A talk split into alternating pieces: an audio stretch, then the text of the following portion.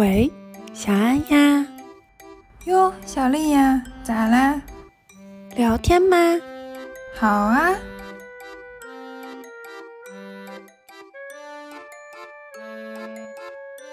我们不再以工作来定义自己，而是以我们买了什么、拥有什么来定义自己。所有的无神论者都是因为你们研究的不够深。在没有时钟的地方，人们用行为来测量时间，而不是用时间去测量行为。最伟大的神迹就是神给了你生存的欲望和本能。只要是有权利的人，他一定不会让这件事情发生的。所以最后犯人出来是谁的时候，我都很惊讶。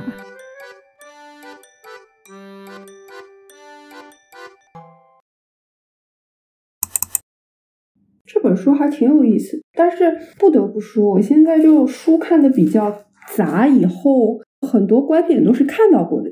就和听歌一样啊，就是你听过很多很多歌之后，有一些歌是一样的，但是你突然间听到哪几首，你还是会发现说哦不一样，新鲜的，然后就会觉得这些人特别有才。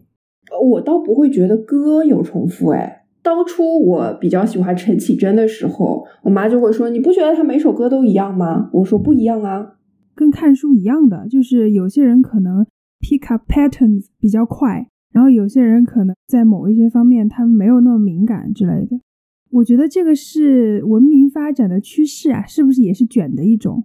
就其实是只要是存在过的东西里面，很多很多东西都一样。就连我现在看漫画，我觉得新鲜的东西都比较少了。就跟以前写论文一样，你看过的市面上所有的论点，基本上大家都写过一遍了。只不过比如说有些人强调的重点不一样，或者是有些人会加进去一些小细节什么的，好像完全新的是真的很少。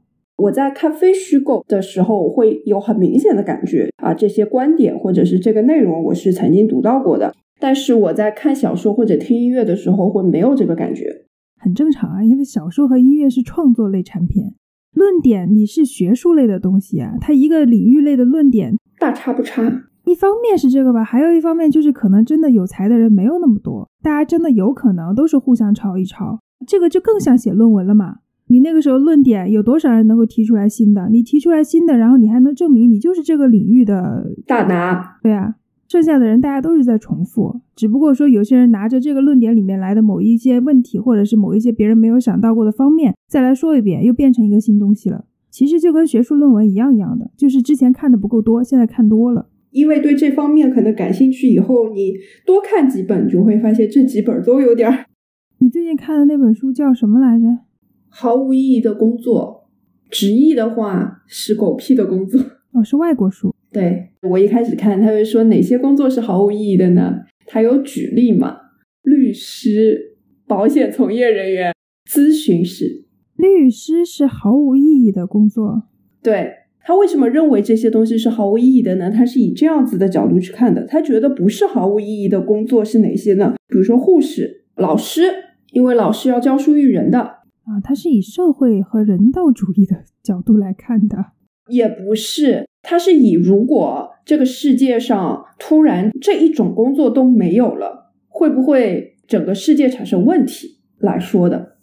啊，首先这个人是个人类学家，这个作者他觉得整个金融行业都是没有意义的，整个金融行业的确是没有意义的，他们就是来来回回的在倒腾钱，然后让钱越来越多。他认为有意义的是实业。就比如说，你是一个生产工人，他也觉得你的工作是有用的。哦，对人类社会来说，的确是这样子啦。其实也很简单嘛，就是以前金融业没这么发达，或者几乎没有金融业的时候，大家也能够很正常的发展下去嘛，就这意思呗。对，然后说当时开始工业化以后，不是人们就在担心说，那会不会机器夺取人类的一些工作嘛？他说：“其实这件事情的的确确发生了，但为什么依然还是有大部分的人还是在工作呢？因为所谓无用的工作增加了。那他作为一个人类学家啊，他有没有思考过说，第一，为什么无用的工作增加？第二，到底是好还是坏？以及如果是不好的话，这件事情要怎么解决吗？”有，首先他一定是认为是不好的，不然的话他也不会写一本书，而且叫他狗屁工作了，对不对？他觉得现在的许多工作都增加了很多所谓的狗屁的部分。他因为是学校里的，以教授为例的话，你可能真正可以做你自己教学任务的部分是很少的。他大部分都在做一些什么填各种各样的表、登记各种各样的系统这些东西。然后呢，他就会说到一个别的书里也看到的观点，因为我们大部分人都很讨厌工作嘛，我们就会希望通过工作以外的东西来定义自己。其实这就是讲到了消费主义嘛，我们不再以工作来定义自己，而是以我们买了什么、拥有什么来定义自己。他的意思是不是说，就人类社会核心啊，是一个类似于地球一样的存在体？好了，为了维持这个核心的运转，现在其实有很多冗余的部分是浮在外面的，对不啦？他的意思就是说，这些工作造出来，其实就是为了政府更好的控制人民。哦，他的观点是这个，他是无政府主义者。他有一个观点，我觉得有一点意思。人是会通过自己对事物的影响而感到快乐，就是人是需要一种掌控感的。但是我们工作的时候，往往这种掌控感是消失的。他认为有一些所谓的有害的工作啊，就是我只是被告知我要做什么事情，或者我明明知道这件事情没有意义，但我还是得去做它。也就是说，我其实并没有在掌控我自己。嗯，就跟工作的时候，可能有一些东西来了之后，你会自己问自己说这件事情为什么要干？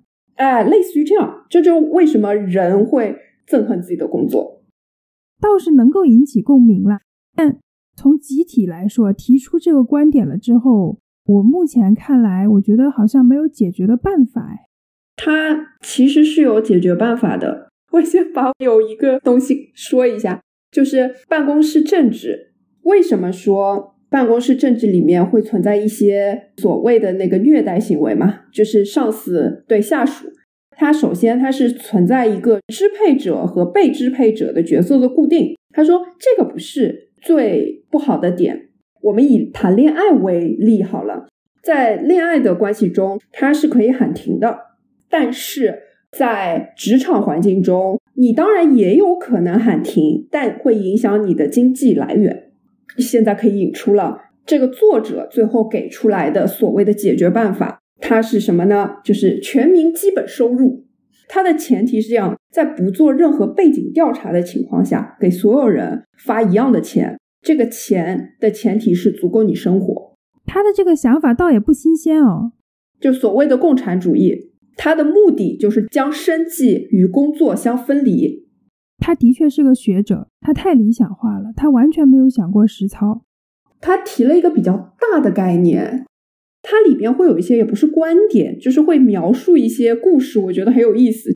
我比较喜欢去划线的东西，反而不是那些有用的知识。他有一个是说，在没有时钟的地方，人们用行为来测量时间，而不是用时间去测量行为。我觉得很有意思。哎，我有点好奇了，我们再详细区分一下嘛。他推崇教育界嘛，那我们就从教育界说。如果是说教科学类的，科学类的里面呢，也有，比如说农业科学、军用科学，然后呢，也有所谓的文学，也有这个人在研究的人类科学。对我来说，我觉得人类科学是一个毫无意义的科学部门。哎，他这个之前有说呀，就是在某些定义下，他的工作也是属于无意义的啊，他自己知道就好。他承认的。其实他这个书，我觉得是作为一个探讨，不是最后一个结果，对不啦？是的，他的那个解决方法，他最后也说了，并不是说这个解决方法是一个所谓的完美的解决方，就是我教你要怎么解决这件事情，而是说要让你去思考。之所以要写这本书，是他因为之前写了篇文章，会警醒一些世人，就是他们可能会意识到，虽然不代表意识到一定的解决。包括说以前哲学家围在一起聊天就是这样子嘛，就有个人抛出来一个观点，然后大家就这个观点进行讨论。虽然说一开始可能是不成熟的，但是讨论的人足够多的话，到最后很有可能会成熟下来，然后形成个体系，甚至于包括形成出实操来，也有可能的。可能有一天。真的能实现这样的东西也说不准，因为我在看他所谓的全民基本收入的时候，你不觉得就有点像是北欧那些国家吗？交很多税，你即使没有工作，你的生活本身是可以保证的吗？要高度发达才可以，我们还没到那个程度啦。对，北欧的那个也是有问题的。这个就好像是有一道很难的题，这个题到最后可能有最优解，但是大家目前为止没有找到最优解，大家都在用各自不同的解题办法，但是每一个人的解题办法都有不一样的漏洞。嗯，暂时没有完美的解决办法。探讨是可以的，那他还行，他对自己的定位也还算清晰，写出来探讨这个角度是可以的。他说。他的这个理论，就他所谓的解决办法，的确会出现一些什么糟糕的诗人啊？糟糕的诗人什么意思啊？因为大家都可以做自己想做的事情嘛，随便做嘛，没有优胜劣汰了，很有可能造成说有一些关键的产业支撑人类发展下去的产业没有人干。他觉得反而会没有人干这些没有意义的工作。哇，他对人类的分析倒真的是很乐观啊，这个人。他觉得大部分人会去做一些会有实际产出的工作，因为在有实际产出的情况下是会有满足感的。这个观点我倒觉得是合理的。我们之前聊过这个的呀，其实这个和美国有一个我之前说过的那个宇宙未来的那个科幻片很像的呀。那个科幻片的前提就是说，人类不管是道德也好，还是科技能力也好，发达到一定的程度了之后，它就是已经没有底层需求了。大家追求的都是满足感，都是上层需求。但是我当时跟你在说这一点的时候，你就跟我说，你觉得人类发展不到这样子啊？我不觉得他的这个全民基本收入会实现，但我认为他说的那个观点，就是大家都会希望自己成为一个原因嘛，就是我能产生一些什么。其实他是一个人本善的点，你没觉得吗？他觉得说，所有的人只要满足了需求，只需要去追求自己心中所好的时候，大家大部分人的心中所好是实现价值。哦，他认为会有百分之二十左右的人会是所谓的一些，比如说蛀虫，因为你不工作也可以拿钱嘛。但是他说做调查下来，百分之四十的人认为自己在做没有意义的工作，也就是说。那只有百分之二十，就比百分之四十好多了。他建立了这个所谓的大前提条件之后，他往后想的人类的社会的发展是比较美好的。但是他又没有建立一个大前提，是大家的道德层次发展到了。他所有的前提建立的都是大家的经济基础搭建好了。当然，从我个人来说，我觉得我是很赞同他的，我愿意去做一点实实在在的事情的。但是如果你把它放大到整个人群，这个人群里面会有一部分人，对他来说有意义的事情就是比别人强，或者说对他来说有意义的事情就是违法违规。如果是大家不去提升道德，或者是没有一些措施的情况下去走他的这个路线，我是没有那么大的信心啦。对，所以很理想主义嘛，他都无政府主义了，但他也不想想怎么给大家发钱。怎么给大家发钱？你发了之后，怎么保证说隔壁的人不会来抢我的钱？我也不知道啊，很有可能的呀。那你说现在出去违法犯罪的人，都是因为自己穷到不行了吗？也不一定哦，有一定比例的人很可能单纯就是为了犯罪而犯罪哦。反社会人格是吧？就天生就是我就是想要杀人，那甚至都不到那个程度嘛，甚至有可能就是有人有偷窃癖，或者说有人有这个癖好那个癖好，都很有可能的呀。可能最近我看刑侦剧看多了，你不是之前刚说不喜欢看推理了吗？怎么又开始看刑侦了？不推理啊，你知道我的呀，就跟着走是吧？所以最后犯人出来是谁的时候，我都很惊讶，就没动过自己的小脑瓜，从来没动过，都很惊讶。明明看着这个人一脸坏人相，结果最后竟然是个好人，我都吓坏了，想说啊，你有没有想过，可能自己看人不太准？我一直看人都不准，所以我现在基本上就不做这件事情。这个人抛这个东西出来讨论，倒蛮有意思的啦。但他有一些点，就让我觉得真的好理想主义啊。这个人，当然也不排除是我摘出来导致，因为这已经是我的观点加工了，甚至有可能原书根本不是这意思，被我加工一下就变这意思了。哎，如果从这个角度来说，你蛮理想主义的。你既然觉得这条路，我是不觉得这个事情会实现了，就是他所谓的这个解决办法会实现。我不觉得上位者会让权给下位者，所以你只要是有权利的人，他一定不会让这件事情发生的。但是如果这件事情已经发生了的话，我觉得他的有一些观点是挺有意思的。我的点在于说，你不光是要有经济基础，经济基础铺好了之后，你必须要有道德基础。但是人类的道德要怎么去做一个质的突破，我是想不出来了。因为我觉得从历史的角度来看，其实人类的道德水平是没有进步的，就素质并没有变高，是吧？但如果说达到他的所谓的经济基础都铺好了之后，我觉得是会更好的。但是我觉得到不了他说的那个程度，就不说政府好了，就是完全没有规章制度的一个社会，我想象不出来。他作为一个无政府主义者啊，无政府主义者到底在想象的是一个什么样的生活情况？他其实有一些观点就觉得是因为政府，所以导致了没有意义的工作的大量产生，因为政府需要安抚人心嘛。他说的这个安抚人心的作用，他有没有想过说跟政府的需求没有关系，更多的是社会的需求呢？当然，我觉得社会是有需求的，他是这个意思。比如说那个时候不是机器一下子这个生产效率上来了，有人提出，如果按照现在这样子的一个发展水平的话，那可能在可想象的未来，也就是二十一世纪的时候，人一周大概只需要工作十四个小时。但为什么最后还是没有让大家只工作十四个小时呢？就是因为政府为什么政府没有让这件事情发生？因为还是之前的那个观点，就是他不能让人没事儿干，他担心没事儿干，群众呢就会想一些事儿，想着想着就要推翻政府了。我觉得这个作者本人倒是蛮有意思的。我首先会怼他的，就是我觉得他的工作也是毫无意义的工作，然后就和他吵一架。没有，他会跟你说，对呀。我觉得最荒谬的结局啊，就是人类科技发展了这么多年，思想发展了这么多年，去旧存新，摆脱所谓的陈旧腐朽的思想，结果到最后绕了一圈到回去，发现说，哎，陈旧腐朽的思想是对的，那就太有意思了。有可能你真的实现了所谓的共产主义之后，发现还是独裁香。也有可能，共产主义里面一群人在写书，说要怎么解决社会问题，建立政府啊，然后要选专门的一个人来决定，因为大家的想法都不一样，就听一个人的想法是最好的。这就所谓的历史永远在重演嘛。因为现在也有人有这样的观点啊，现在也有很多人有观点是说民智未开，甚至于西方所谓的那些民主社会里面也会有人说的，就是说觉得民主不好，因为大部分人他们觉得很蠢。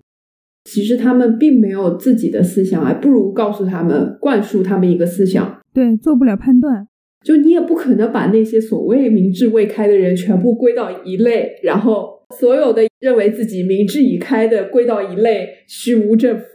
每个人都觉得自己明智已开呀。对，关键就是这个。这个事情是个悖论，只是说很有可能最后所谓的什么独裁啊、什么民主啊、什么政府无政府、什么共产主义、资本主义，到最后可能真的就是个循环，很难看到嘛，因为现在还没到嘛，要等咱最先进的北欧这块，看他们到最后是不是突然就变成封建了。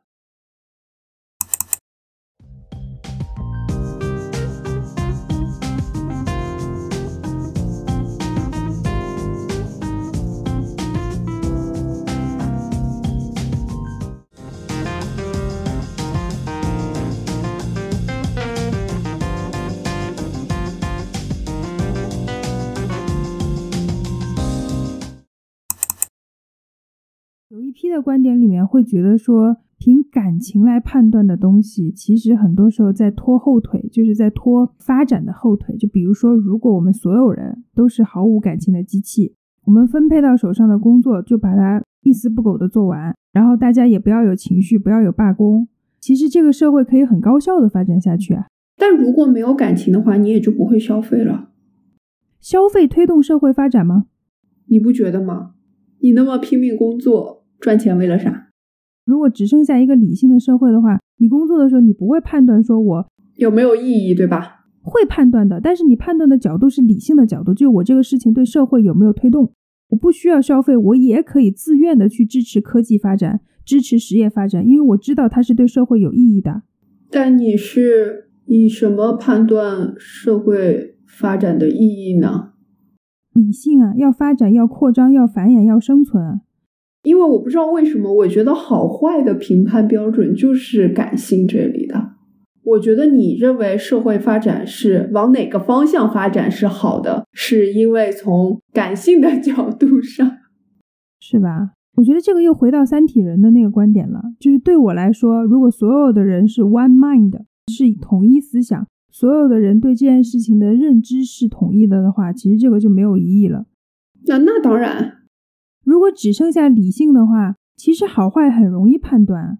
就是比如说，我有没有为这个社会创造一份价值，或者是科技有没有发展？比如说，现在地球这么热，我们要怎么把人类移到太空里去？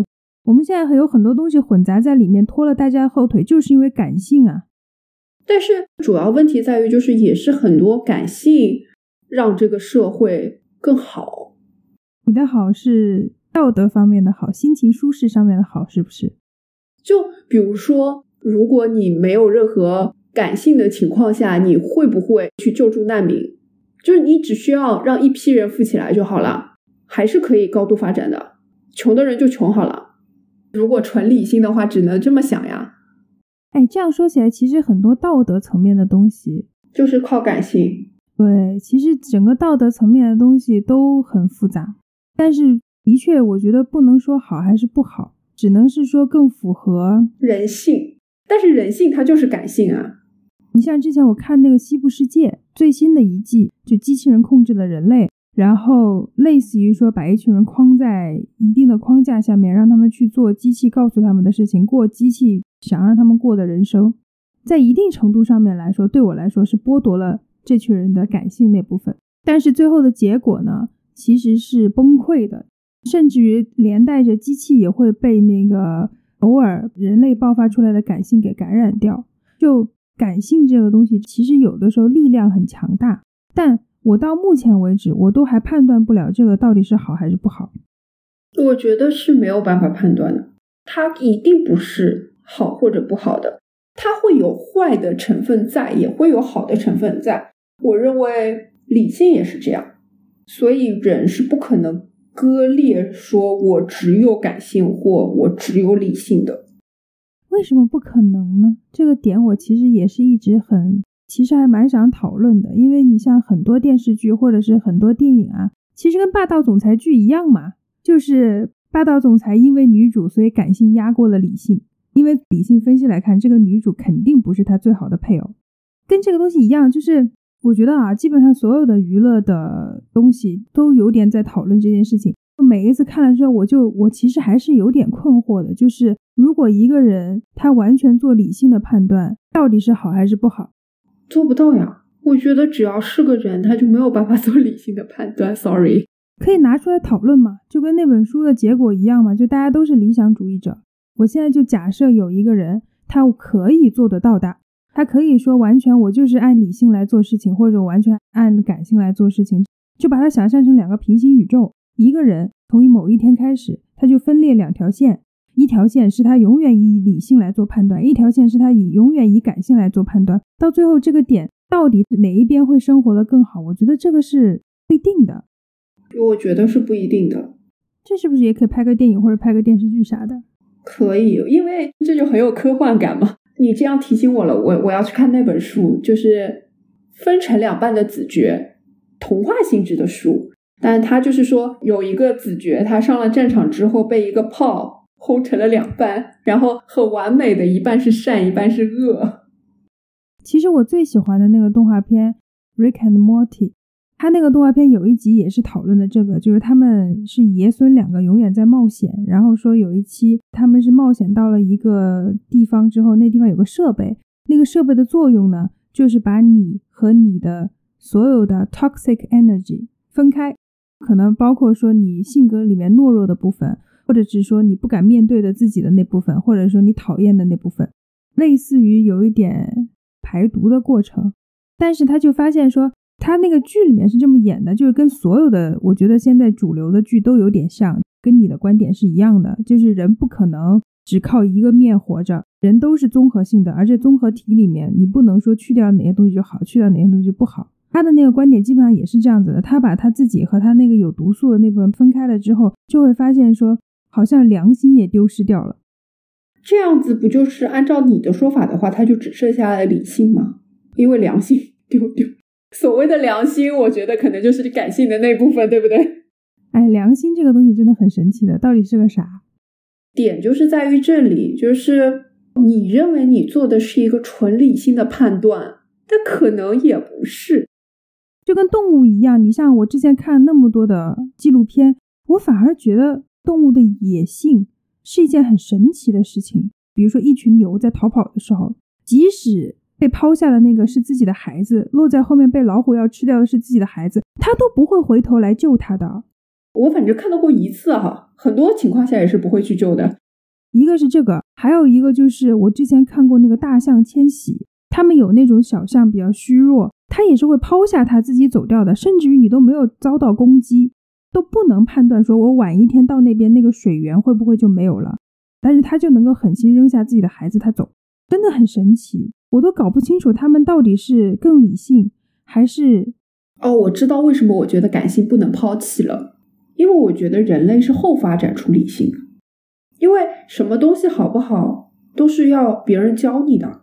如果我们生在一个反转的世界里，就是有一些我们认为是对的，然后结果在那个世界里是错的，这样子的一个情况下，那其实我们的整个理性是往着另外一个方向走的嘛。很多，比如说你的一些冲动啊，或者什么的，就是啊，你觉得是天生的，是吧？啊。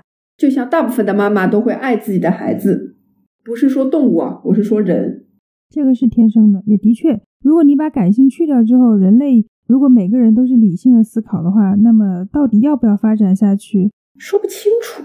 对，需不需要繁衍后代？我没有那个繁衍后代的冲动了之后，我还要怎么来判断说要怎么发展？这的确是个问题，是不是就不会生娃了？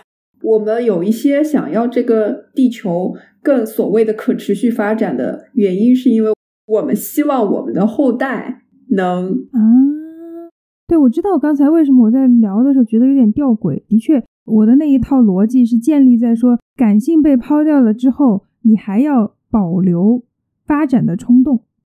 对，主要就是当时这个点，我就觉得有点怪。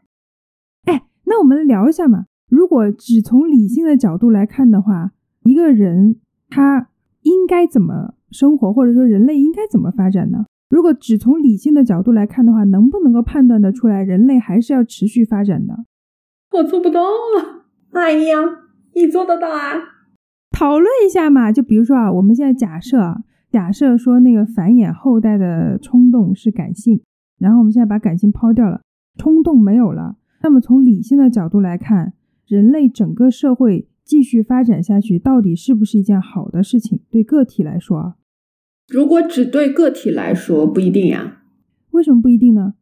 因为会存在一种情况，就是对于社会好的，但是你细分到个体，可能对一些个体就是坏的。大发展方向嘛，就是人类到底还要不要继续繁衍后代？我觉得理性判断的话是要繁衍的，因为。这样的话，人类作为一个整体才能活下去嘛？活下去，这个到底是感性的需求还是理性的需求？这就是问题呀！我们又不是完全理性的人，你怎么知道呢？哇塞，这个点很深哎！就回到最原始的那个点，活下去到底是理性的需求还是感性的需求？就是生存的欲望到底是来自于感性还是来自于理性？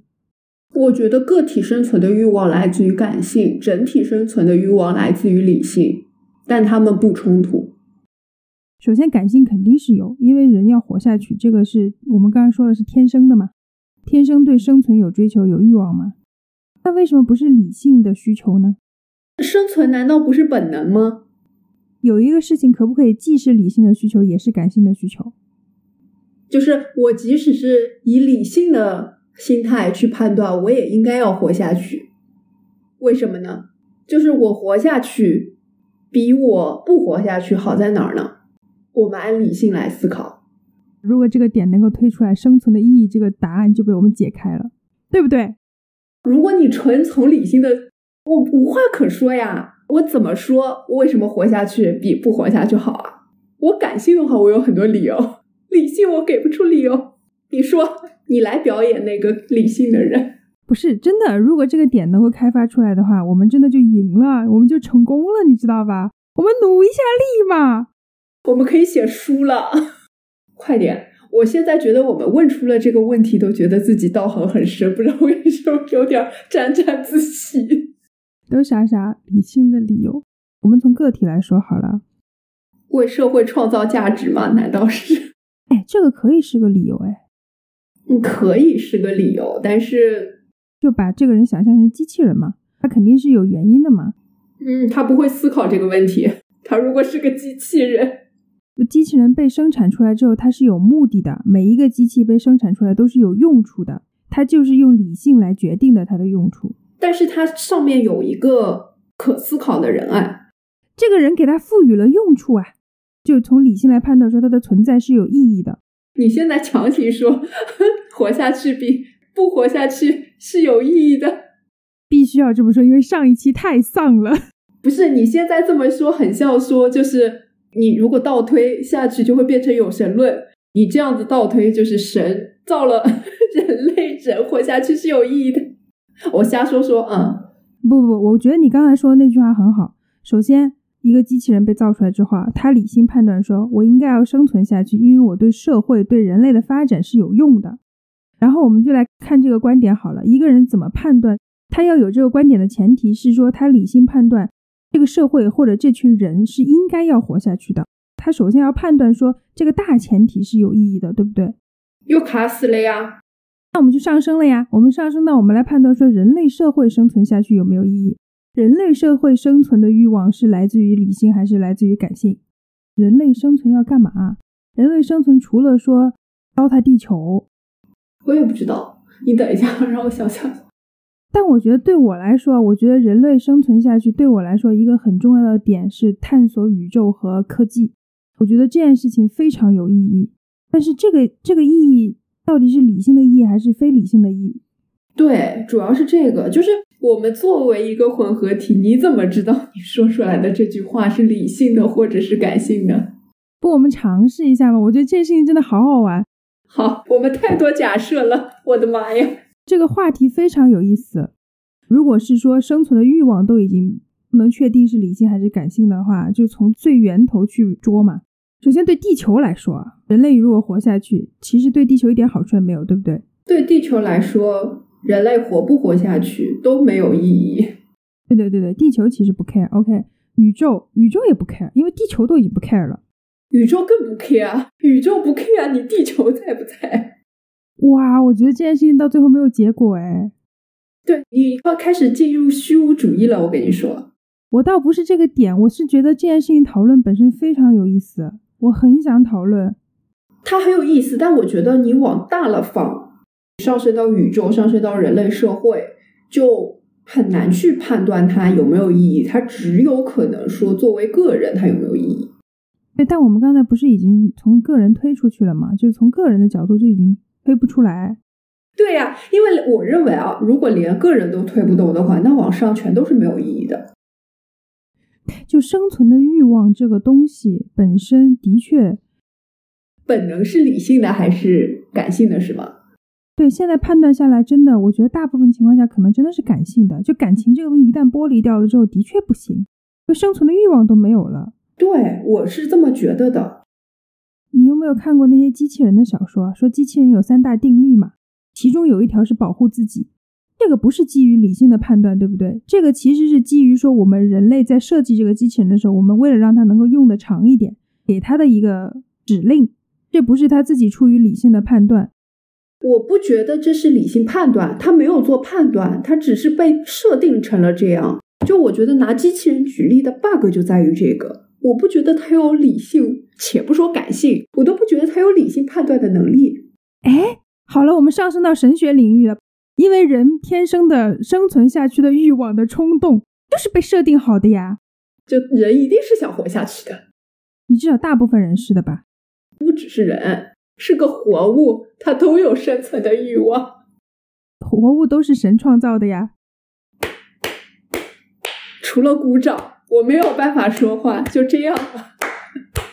哎，我们已经开始哲学思考了，你有没有发现？有点像哲学家的那种。当时好像有说，就是光会寻找最短路径嘛？那是什么设定让光寻找了最短路径？他咋知道这一定是一条最短路径？他都不是，因为神决定的一切，是不是很有道理？我们最后推导出来，竟然和爱因斯坦的晚年生活是一样的，就是最后推导出来都是有神，没有办法，太夸张了。真的是什么都解决不了，最后用神解决了。然后我们前面第几期还说自己是无神论者，对不对？打脸来的如此之快。哎，如果是这样说起来的话，所有的无神论者都是因为你们研究的不够深，就是你们没有进行思考，太搞笑了。我先说一下，我不是无神论者，我我尊敬 尊敬。对我那天还跟我同学说，我就就是这是一个论点。但是在这个论点被论证之前，都是有可能的。可能真有，也可能真没有。也有可能有一天探索完宇宙，发现宇宙外面还套了个东西。我上次不是跟你分享了一篇知乎上的高赞回答吗？对你那个给我讲讲，我实在是我一看物理还是很高级的量子物理，我我就关掉了。哎，我跟你说这个哇，我觉得跟我们今天聊的一样，就是它量子物理研究到一定程度之后，它只能回归到神学，回归到的是一个创造学，就是一定有一个人创造了这个东西在这里。它的点其实也比较简单，就跟你刚才举的例子一样。他那个知乎的高赞是说，杨振宁认为有造物主的存在，然后他就从那个量子物理就反正比较高深的角度吧来解释这个事情，而且他很妙的就在于说这个人。既从量子物理的角度，也从游戏的角度，他最后把创造我们的人搞成了一个程序员。其实我觉得是的，差差大不多。我们也不用聊那么细了，因为我觉得这里面有很多点，有可能我因为我不是研究物理领域的人，我不知道经不经得起推敲。但我就说他最后的一个结论吧。呃，量子物理界里面现在有很多没有办法解释的东西，荒谬到说有的时候你玩游戏，你会有 glitch，你会有那个 bug。就比如说你在玩一个赛车游戏的时候，可能你通过了一个 bug，发现说这个墙是可以穿过去的。他就说量子物理里面现在就遇到了这样的 bug，就在做实验的时候，竟然发现了这样的 bug 在现实世界里面。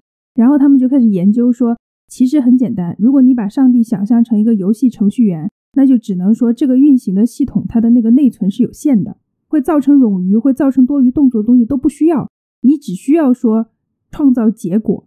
比如说，我们现在在玩游戏，你所谓的看到赛车在跑，看到这个枪的子弹在飞出去，其实你在做程序的时候，你只是做出了一个结果而已。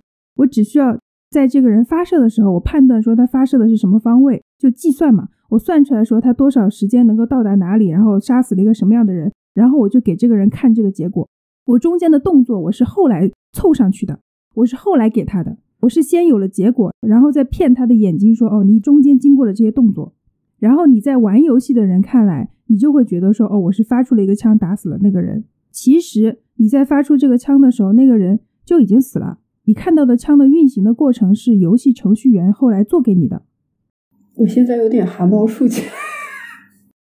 他的意思就是说，比如说，比如说你是一个存在在游戏里面的人，你现在看到了这些东西，你出去见到了一个人，在你见到他之前，他是不存在的。只有你的眼睛扫过去，你的视线到的地方，他才会出现。因为在你视线没有看到之前，它不需要存在，因为内存是不够的。我只需要保证说，你看到的、你摸到的、你感受到的东西，是在你看到、摸到、感受到的瞬间存在就可以了。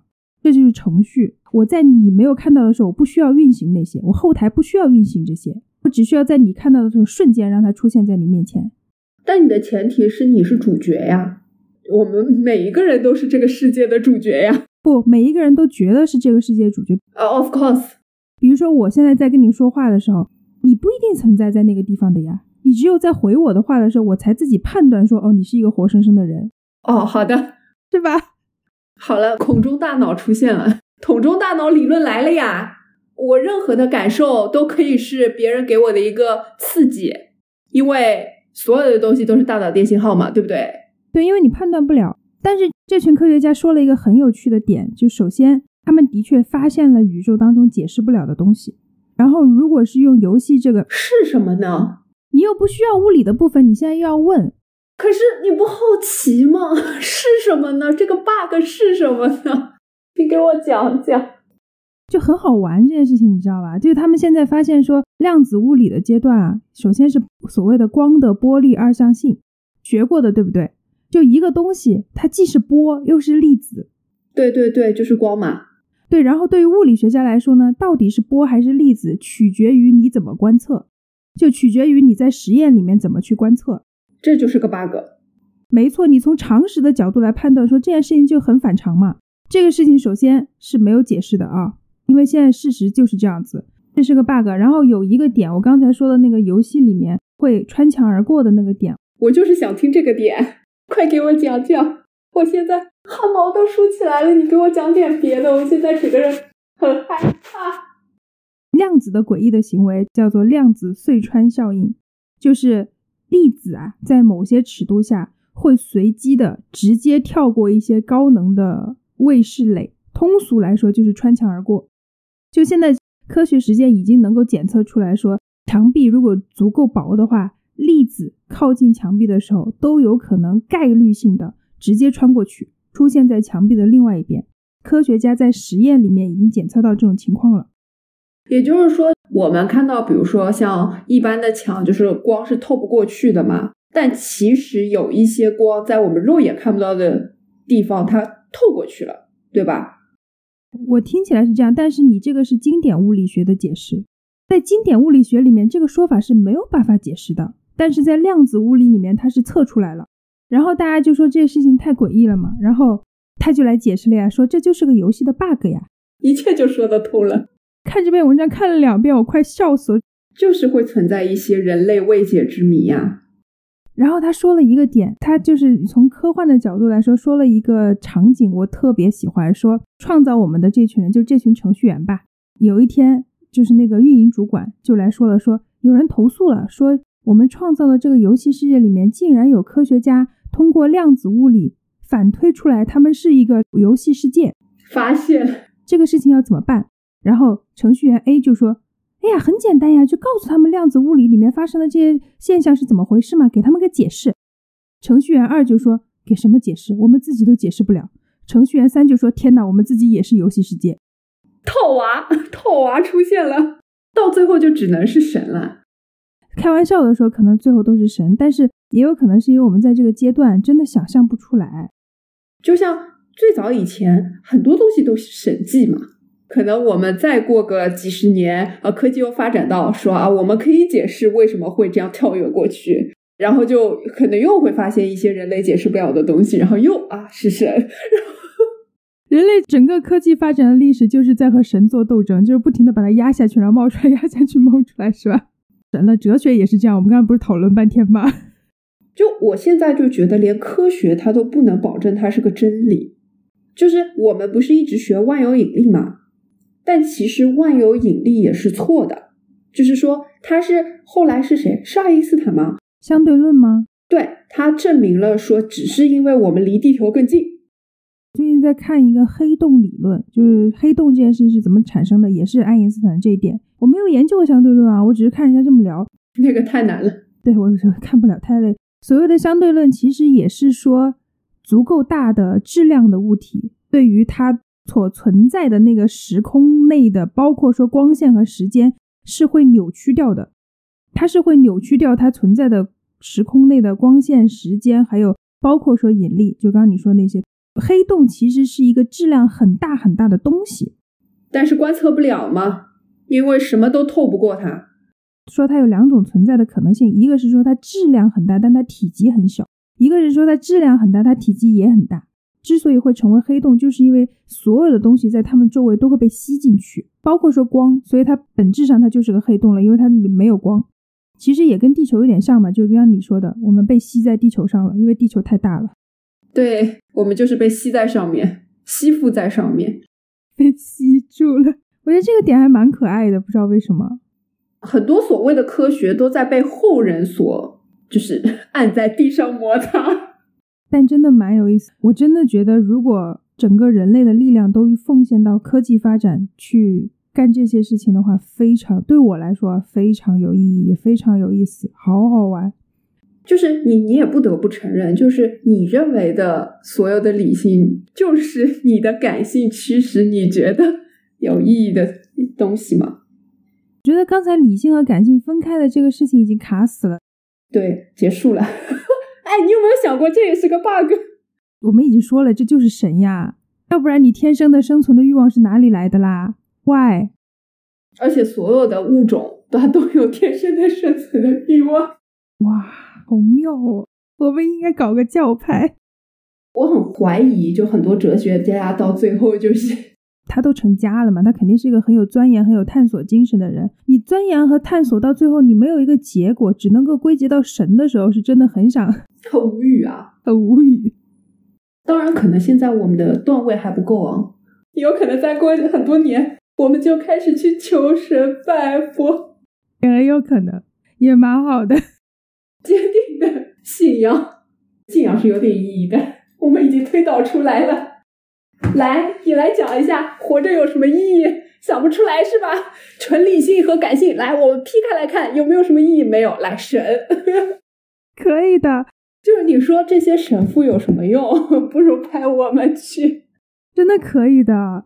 因为最伟大的神迹就是神给了你生存的欲望和本能，结束了，你不用问为什么，其他都没有，神让你活着以及活下去。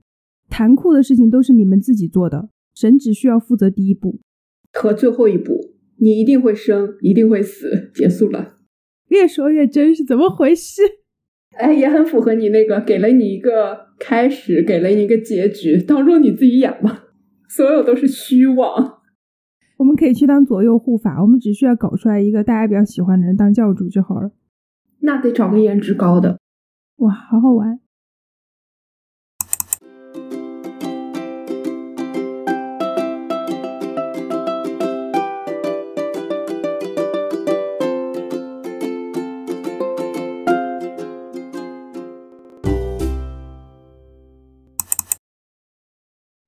准备放在哪里啊？那我再念一遍，你再念一遍好了呀。